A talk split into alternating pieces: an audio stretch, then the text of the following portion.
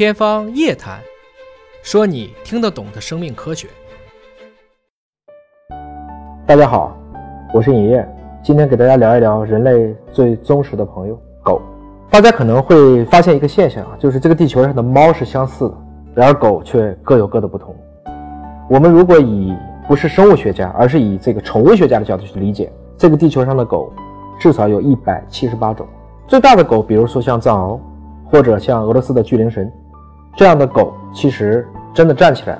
可能会比一个成年人还高，也非常的凶猛。但非常小的狗，比如说吉娃娃或者泰迪，其实你觉得一只手都可以让它踩在上面去跳舞了。为什么狗有这么多稀奇古怪的，我们叫多样性呢？这是因为这个地球上的猫，我们目前的遗传学证据，包括其他的比较解剖学的证据支持，这个猫是单中心起源，也就是地球上的猫。是来自于一个地方的老祖宗，狗却不尽然。在过去，我们认为至少在东亚欧大陆和西亚欧大陆上有两只分别不同的起源的狗，大家发生了杂交和融合。后来经过基因组的测序，发现推测是在东南亚的可能某一个群落的狗，其实它是一种最亲近于人的狼，慢慢的变成了今天的现代的家犬。然后在这个过程中，因为随着人类的迁徙，也会带上这些忠实的伙伴。狗可以帮你看家护院，狗还可以帮你去承担守卫的工作，还能帮你去捕捉猎物，还能替你去散忧解闷。所以这些狗和人类之间就产生了越来越多的一些互作的关系。同时，各个地方的人又在不同的区域驯化了不同起源的这些所谓的这一群最怂的狼，他们开始忘掉了。这种狼的独来独往，变成跟人类更加的亲近，然后大家就让这些的狗来来回回的杂交回交，包括在一万多年前，我们今天的亚欧大陆和北美大陆，其实在白令海峡还是连在一起的，所以推测也有一些我们今天看见的这些狗的祖先，也是从我们的亚洲咚咚咚咚跑到了北美洲，再从北美洲当当当当的再跑回我们的亚洲，来来回活着完成了基因的传递。这就造成了今天狗的一个多样性。刚才也讲到了，其实狗是一群最怂的狼所演变。狼行千里吃肉，狗行千里吃屎。我们有的时候觉得当一只狼更酷，更加的应该符合，特别是一个男人的风采。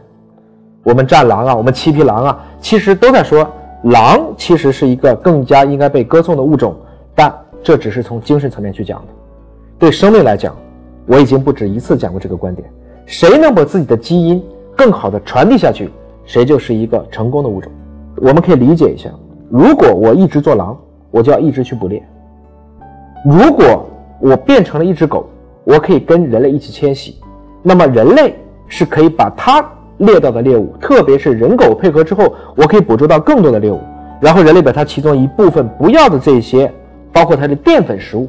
就可以喂到这些很怂的狼（打引号）。那这个过程中，这一群狼慢慢的就明白了，原来跟着人，跟着大哥是有饭吃的。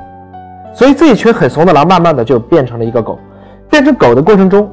归根结底，它的基因是要发生突变的。科学家已经发现了，其实，在狗的染色体上，六号染色体上，大概有一个五兆的这样一段基因的序列区域。如果人类在这个区域产生了一些问题，就会得一些综合征、一些罕见疾病，而正是因为我们发现狗和狼在这个区域有两个明显的基因发生了突变，就使得狗产生了一种更亲人的一个属性。如果大家看过《侏罗纪世界二》，我们里面谈到迅猛龙的时候，那只母的迅猛龙叫 Blue，其实这个 Blue 就是在几个迅猛龙的自然群体当中突变出来的一只迅猛龙，它产生了。对人非常亲切的一段好感，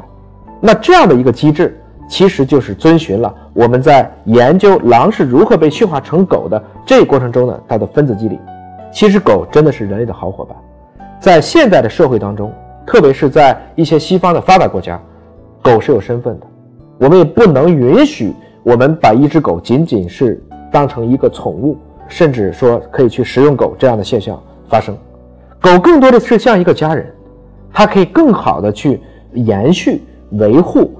整个人类文化的这个文明的传递。曾经有人无不感慨地讲过，狗的唯一的缺点就是狗的生命太短暂了。毕竟一只狗绝大部分的寿命就是在十几年的时间，简单换算，人的一年相当于狗的七年。所以有的时候，有一些狗它真的走不动了，那也希望你能够去善待它，毕竟你是它的全部，而它只是你的一部分。最后再给大家一个养狗的理由，科学家发现啊，如果长期养狗的人，他的寿命比不养狗的人大概会长零点几岁，但是养猫却完全没有这样的一个正效应。换言之，猫才不想管你的，你可能要去管猫。所以我们通常说你是一个猫奴，但狗却是你一个忠实的仆人。